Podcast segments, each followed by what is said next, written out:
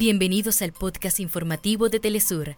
Acá te contamos los temas que son noticia el día de hoy. Comenzamos.